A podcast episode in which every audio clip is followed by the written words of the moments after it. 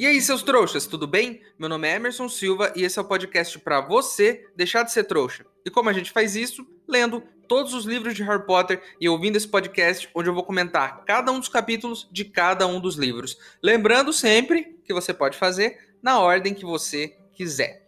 Hoje vamos comentar o capítulo 14 de O Cálice de Fogo, a. As Maldições Imperdoáveis. E eu já começo esse episódio com uma informação muito interessante. Eu me lembro claramente de estar lendo esse livro e de estar lá em cima o capítulo, e não é número, né? Ele está escrito, está escrito 14 com C. E eu aprendi na escola a escrever 14 com Q-U-A. Eu achei isso tão legal. Eu lembro de pesquisar na época e descobri que as duas formas estavam corretas. Mas eu achei tão bonito, 14 com C, tão prático, que eu nunca mais escrevi 14 com QA. E isso por causa de Harry Potter. Então, se tem uma coisa que eu aprendi com Harry Potter é a escrever o número 14 com C. E eu faço isso até hoje. É, então é isso. Vamos sem enrolação para o episódio de hoje.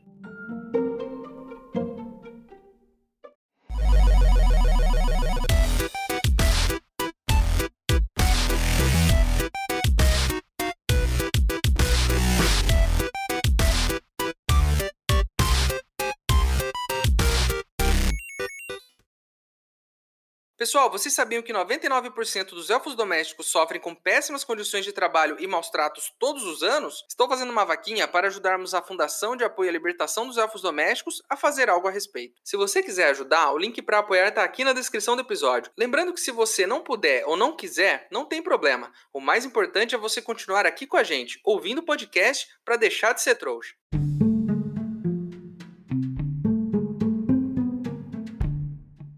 Teremos hoje uma aula de Olho Tonto Moody, o personagem que a gente conheceu um pouquinho melhor no capítulo anterior. E vamos ver se além de saber castigar um Malfoy como ele merece, ele também sabe da aula. Vamos aqui ao tópico principal dessa aula. Ele diz que o Lupin mandou uma carta para ele e explicou o que os alunos aprenderam no ano passado. E nesse caso, no ano passado, eles aprenderam a combater criaturas das trevas. Lembram disso? Bicho papão, dementador, teve toda essa questão. Mas o Moody diz que eles precisam aprender a se defender contra outros bruxos e não só contra criaturas das trevas. O que é uma visão inteligente, porque a gente está vendo aqui que tem muito bruxo das trevas e muita treta e ele diz que vai ajudar eles a se defenderem. Eu, como um trouxa que sou, já pensei nisso e já fiz aulas de karatê. Eu tinha uns 11 anos e eu era fã de Karate Kid, passava na sessão da tarde todo dia. O filme velho, o Karate Kid velhão mesmo. Eu tinha um roupão que eu usava em casa para sair do banheiro e tal e eu colocava esse roupão e eu fingia que eu lutava karatê, usando um roupão. Dava para fingir que era um Jedi também. Enfim, nessa época, a gente descobriu ali no bairro que um professor ia fazer uma aula de apresentação em uma academia ali próxima de casa. Aí eu fui, minha irmã me levou, minha irmã um pouco mais velha do que eu, me levou lá e a gente foi lá assistir a tal da aula de karatê. Eu achei que eu ia sair de lá, no mínimo, sabendo quebrar uma tábua ou dar um soco. Imagina um monte de criança um monte que nem eu, olhando esse cara no meio ali da academia, dando uns chutes, soco, virando um, um, umas cambalhotas lá, usando um kimono e tal. Eu achei que ele ia ensinar alguma coisa nessa aula de demonstração, mas não, a gente só ficou vendo ele fazer as coisas. E a gente ficou lá olhando e eu achei muito sem graça aquilo. E eu nunca mais voltei nas aulas de karatê. Vamos ao tópico da nossa aula de hoje: as maldições imperdoáveis. Pega aí o seu caderninho e vai anotando, porque isso é importante, hein? Vai cair na prova. Maldição impérios. O Moody vai lá na frente da sala, na mesa dele, faz a chamada e ele pega uma aranhazinha de um pote. E aí ele fala impérios. E o que acontece? A aranha começa a dançar. Ela planta bananeira, diz aqui no livro. Eu não sei como uma aranha planta bananeira, sendo que ela tem seis patas. Ela dança sapateado. E os alunos com todos rindo. Olha que mente alegre. Todos rindo. E o professor com aquela cara séria. E aí ele fala assim: Ah, vocês estão achando engraçado? Mas imagine se eu fizesse isso aqui com vocês, então. E aí, de repente, a sala fica tensa. Eu pensei, se ele me fizesse, por exemplo, é, lutar karatê com a maldição Impérios, seria legal. Agora, sapatear, como ele tá fazendo essa aranha sapatear, não. Eu não sou fã de sapateado. Inclusive, tem um monte de filme de karatê, mas eu não conheço nenhum de sapateado. Não sei. Se vocês conhecerem, mandem para mim por e-mail bons filmes de sapateado para eu assistir esse final de semana. Ele disse que há muito tempo atrás, quando o Coiso estava no poder, muitos bruxos apareceram dominados pela maldição Impérios. E na época o ministério tinha essa dificuldade de entender quem realmente estava fazendo coisas ruins por estar dominado pela maldição Impérios e quem estava fazendo porque queria. E foi difícil para o ministério entender essas coisas. E também vira um ótimo argumento. Imagina aqui que você fez um monte de cagadas naquela época. É só você falar que estava sob o domínio da maldição impérios, não é? A gente viu isso em algum lugar aqui, alguém já falou sobre isso. Próxima maldição. Maldição Cruciatus. Imagina aqui que a sala já tá tensa, né? E aí ele pergunta se alguém sabe mais uma maldição. E quem, quem levanta a mão? Neville. Neville que só levanta a mão nas aulas de herbologia, porque ele é o cara das plantas, ele é muito bom nisso. Enfim, o professor pega outra aranha e aí o Neville fala: Maldição Cruciatus. Primeira coisa que ele faz, ele coloca essa aranha na mesa e fala que ela é muito pequena, que ela tem que ser um pouco maior para eles verem o que tá acontecendo. E aí ele faz um feitiço, engorjo, que a aranha dobra de tamanho. E eu, sendo uma pessoa que adora comer, primeira coisa que eu pensei, a gente consegue usar esse feitiço para aumentar o tamanho da comida? Porque imagina só, eu peço aqui no meu aplicativo um sanduíche, né? Ele chega aqui em casa, eu peço um só. E aí eu posso fazer esse sanduíche ficar do tamanho de uma pizza. E eu corto ele em oito partes. E eu tenho sanduíche pra semana toda. Não sei se dá para fazer, mas fica aí a dica pros bruxos: aumentar o tamanho das comidas com magia. Talvez elas não sejam nutritivas por estarem maiores, não sei. Mas o importante não é ser nutritivo. Você não compra o sanduíche pela nutrição, você compra porque ele é gostoso. Se você estivesse preocupado com nutrição, você comeria cenouras. Como cenouras, ouvintes, que são muito mais saudáveis do que sanduíches gigantes. Então vamos aí para cenouras gigantes, no mínimo. Fica aí a pergunta para vocês. Se vocês pudessem aumentar alguma coisa de tamanho, que coisa seria? Se alguém mandar besteira, eu não vou ler, porque esse é um programa de família, certo? Aí ele faz a maldição Cruciatus, que foi a que o Neville falou. E a aranha, ela começa a se contorcer e se dobrar de tanta dor que ela tá sentindo. E o Neville ele fica meio em choque, ele fica ele fica transtornado, ele começa, sabe, a, a batucar a mesa, ele fica com o, olho, olhar vago, ele ficou tenso com isso aí. Alguma coisa afetou ele e ele sabe dessa maldição cruciatus por algum motivo. E os alunos estão ficando mais tensos à medida em que o professor explica as maldições. E a próxima maldição, amigos, a próxima maldição é a pior de todas. Avada Kedavra. Ele pega a aranha, ele solta a aranha na mesa e ele faz o feitiço. Uma luz verde sai da varinha e a aranha cai dura, do nada, morre, sem gritar, sem espernear, nada, só morre. É isso, o feitiço só mata a pessoa. E aí o professor diz que não existe nenhuma contra-maldição para isso, não tem como você se defender. Se você tomar esse feitiço, morreu, acabou. E que ninguém nunca sobreviveu a esse feitiço apenas apenas uma pessoa e ela se chama Harry Potter. Todo mundo vira e começa a olhar para ele e ele fica pensando em como deve ter sido para os pais, porque nesse momento ele acabou de descobrir como os pais morreram com esse feitiço. E ele fica se perguntando como é que foi esse pensamento saudável aí de ficar imaginando a morte dos pais, né? Isso é complicado, né? Ele perdeu os pais muito jovem e agora ele tá descobrindo como os pais foram assassinados. Isso aqui que parece ser só uma aula já traumatizou duas pessoas. Uma o Neville, que deve ter alguma ligação com a maldição Cruciatus, e a gente vai descobrir em algum momento. Vão contar pra gente, tenho certeza disso. E o Harry, que a gente já sabe, os pais dele foram mortos com essa maldição. Imagina o clima nessa sala, nesse momento. Eu acho que ficou muito tenso. E acho que esse cara começou no primeiro dia de aula uma coisa pesada, né? Ele podia ter preparado o terreno ali, né? Não sei se é uma boa aula assim de estreia. Mas, enfim, ele é o professor, né? Mas achei pesado. Eu não sei quanto a vocês, mas esse trecho aqui, com as maldições imperdoáveis, ele é bem tenso, na minha opinião. São três feitiços muito cruéis. Vamos pensar um pouco nisso. Eles são feitos apenas para fazer o mal. E pensa aqui, no primeiro livro a gente aprendeu o vingar de um Leviosa. No segundo, a coisa mais bizarra era a poção polissuco, que você virava outra pessoa. Claro que dá para ser usado para fazer o mal, mas esses feitiços que ele explicou agora são usados para torturar e matar outras pessoas.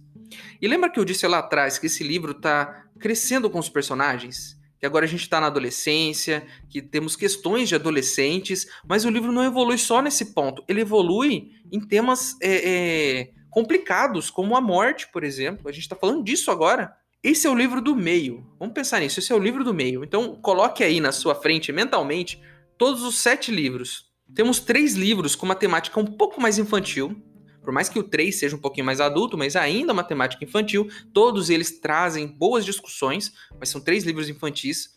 Temos um livro do meio, que é um livro que está fazendo uma transição. Dá para sentir que ele está fazendo uma transição. Ele expande o mundo bruxo, ele fala sobre morte, ele fala sobre adolescência. Então, ele está pegando o Harry e está virando ele para um outro caminho, que é o caminho da vida adulta. E os próximos três livros, muito provavelmente, vão ser livros muito mais adultos do que a gente viu até agora. Então, amigos, se vocês querem histórias felizes, aproveitem, porque esse livro, pelo jeito, vai acabar com isso agora. E a gente vai ter muita discussão séria aqui até chegar no final. O uso de qualquer uma dessas três maldições que a gente viu aqui garante prisão perpétua em Azkaban. E por isso elas são chamadas de maldições imperdoáveis. Você não pode usar. Fez, vai para prisão. Então, não façam. Tem mais um crime aqui que eu gostaria de sugerir com a pena de prisão perpétua lá em Azkaban também. Sabe quando a gente vai na geladeira e vê aquele pote bonitão de sorvete? E aí quando a gente abre, ele tá cheio de feijão congelado? Fazer isso devia ser considerado imperdoável e com uma pena perpétua em Azkaban também. A não ser que você esteja realmente indo pegar o feijão e não o sorvete. Aí tá tudo certo, né? Porque aí foi você mesmo que foi atrás do feijão.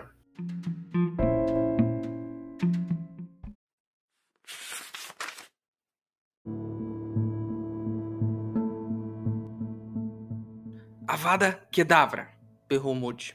Houve um relâmpago de ofuscante luz verde, e um rumorejo como se algo vasto e invisível voasse pelo ar. Instantaneamente, a aranha virou de dorso, sem uma única marca, mas inconfundivelmente morta. Nada bonito, disse calmamente. Nada agradável. E não existe contra a maldição. Não há como bloqueá-la. Somente uma pessoa no mundo já sobreviveu a ela e está sentada bem aqui na minha frente. Harry sentiu seu rosto corar quando os dois olhos de Moody fitaram os dele. Sentiu que toda a turma também estava olhando para ele. Harry encarou o quadro negro limpo como se estivesse fascinado por sua superfície, mas na realidade sem querer vê-lo.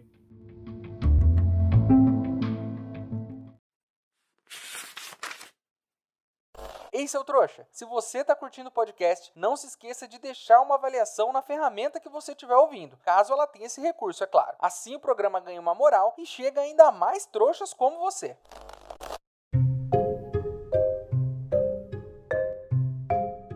Enfim, passou o dia todo, eles estão lá na sala comunal, já jantaram, estão fazendo o dever de casa. E aí eles encontram o Neville lá. E ele tá lendo um livro sobre plantas, um livro que o Moody deu para ele, depois de ver o jeito que ele ficou transtornado. Acho que foi tipo meio que um pedido de desculpas, deve ter conversado com o menino e tudo mais. Tem bastante Neville nesse capítulo. E eu queria usar essa deixa para falar de um e-mail que recebi aqui de um ouvinte. É a Luísa Coelho. Ela disse que na cabeça dela eu me pareço com o Neville. Olha, você pode até imaginar o Neville, mas se você ver uma foto minha, vai ver que eu sou a cara do Hagrid. Então, dá uma olhada lá no meu Instagram, sempre tem o link aqui no episódio. Ela também diz que eu sou burro, porque eu fui acampar e eu deixei a luz do carro acesa, né? E acabou a bateria da, do carro. E a gente precisou ficar naquela tensão para ligar o carro de novo. Eu falei disso há uns episódios atrás. Luísa, você está certa. 99% dos meus problemas não existiriam se eu não fosse burro esse podcast é sobre isso, sobre Harry Potter e sobre como a minha burrice me trouxe até aqui. Muito obrigado pelo seu e-mail, Luísa. Apesar de você ter me chamado de burro, tá tudo bem. A gente aqui tem esse canal aberto. Eu chamo vocês de burros e vocês me chamam de burro e a gente tá tranquilo aqui. Aqui é tudo uma família grande e unida, um monte de trouxa, todo mundo junto, certo? Vamos seguindo aqui. Enfim, o Harry e o Rony ficaram lá na sala comunal fazendo os deveres de casa. E são deveres de adivinhação. E é maravilhoso isso. Eles estão de saco cheio de ficar tentando fazer o um mapa astral deles. Tem que montar lá o um mapa astral para fazer a dimensão do futuro deles.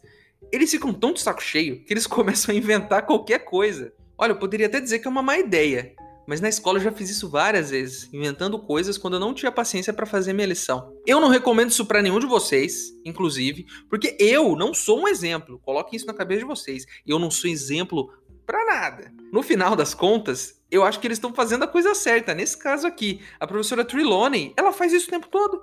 A professora fica inventando as coisas, fica falando um monte de tragédia aleatória da cabeça dela, tanto que uma professora da idade dela de adivinhação só acertou duas previsões.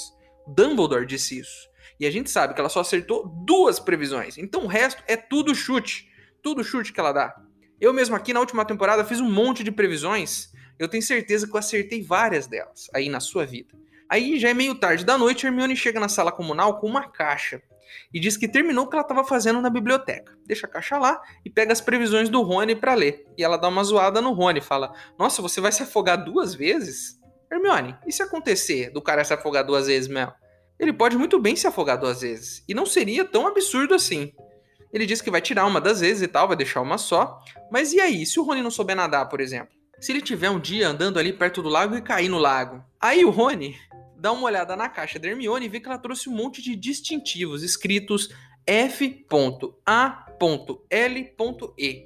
que se lê fale.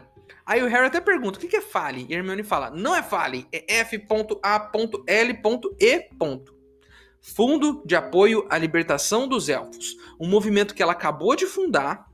E a Hermione diz que se recusa a acreditar que ninguém até hoje tenha feito nada a respeito com relação à escravidão dos elfos domésticos, porque isso vem de séculos. Aí o Rony diz que os elfos gostam de ser escravizados.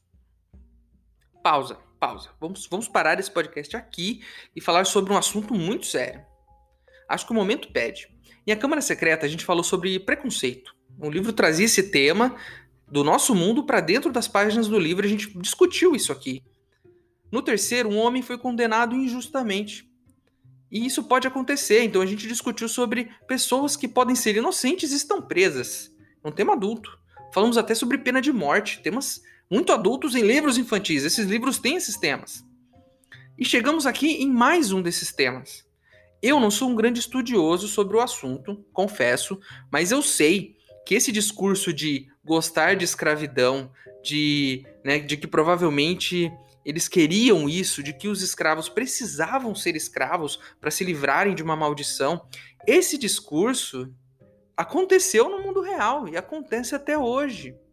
Isso acontece e acontecia porque muitas pessoas são preconceituosas e queriam alimentar o seu estilo de vida em cima de trabalho escravo. Então, Rony, você precisa entender que ninguém quer ser um escravo, cara, ninguém. Para para pensar na vida de um elfo o elfo ele cresceu passando por uma lavagem cerebral. Eles crescem achando que essa é a única vida que eles podem ter. Eles são castigados. Eles aprendem dos pais, geração por geração, que o destino deles é servir uma família e ser submisso a ela. Eles até sentem uma espécie de repulsa pelos elfos que querem ser livres e que são livres. Eles não conhecem outra realidade muitas vezes eles não conseguem visualizar porque eles foram colocados dentro dessa gaiola. Mas eu tenho certeza, Rony, eu tenho certeza que se um elfo soubesse o que é ser livre e que ele tem esse direito de ser livre, ele entenderia e ele não iria querer ser um escravo. Porque ninguém quer ser escravo, Rony. Isso não existe, cara. Esse tipo de discurso é extremamente preconceituoso e perigoso. É um discurso perigoso. E tem gente que faz esse tipo de discurso até hoje. Tem. Pode parecer que é um absurdo, mas tem. O senhor está muito, mas muito errado. E eu estou nessa com Hermione.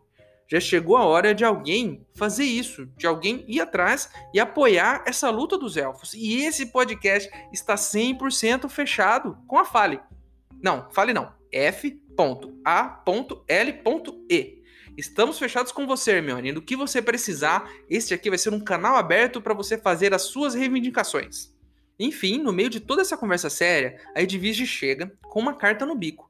E é o que? É a resposta do Sirius que a gente estava esperando. E diz ali na carta do Sirius que a dor da cicatriz dele é só mais uma informação das várias informações estranhas que ele tem ouvido por aí e que ele tá voltando para o norte. Nesse caso, ele tá saindo do sul, provavelmente ele tá no Brasil, numa praia, tomando aguinha de coco, e ele vai voltar para Europa, porque ele quer ficar mais perto do Harry, porque ouviu várias notícias estranhas, incluindo a da cicatriz, que é só mais uma.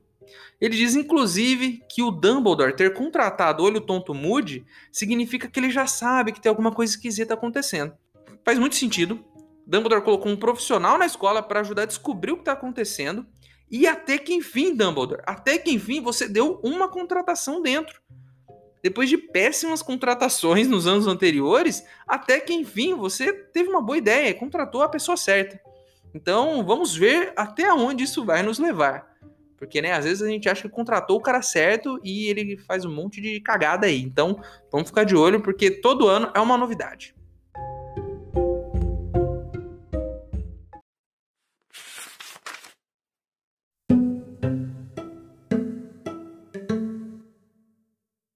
Engraçado você perguntar, respondeu a garota com um olhar feio para Rony. Tirou então a tampa e mostrou o conteúdo aos garotos. Dentro haviam 50 distintivos, de cores diferentes, mas todos com os mesmos dizeres: F-A-L-E. Fale? estranhou Harry, apanhando um distintivo e examinando. Que significa isso? Não é fale, protestou Hermione impaciente. É F-A-L-E. Quer dizer, Fundo de Apoio à Libertação dos Elfos. Nunca ouvi falar nisso, disse Rony. Ora, é claro que não ouviu, disse Hermione energicamente. Acabei de fundar o movimento. Ah, é? disse Rony com um ar levemente surpreso. E quantos membros já tem? Bom, se vocês dois se alistarem, três.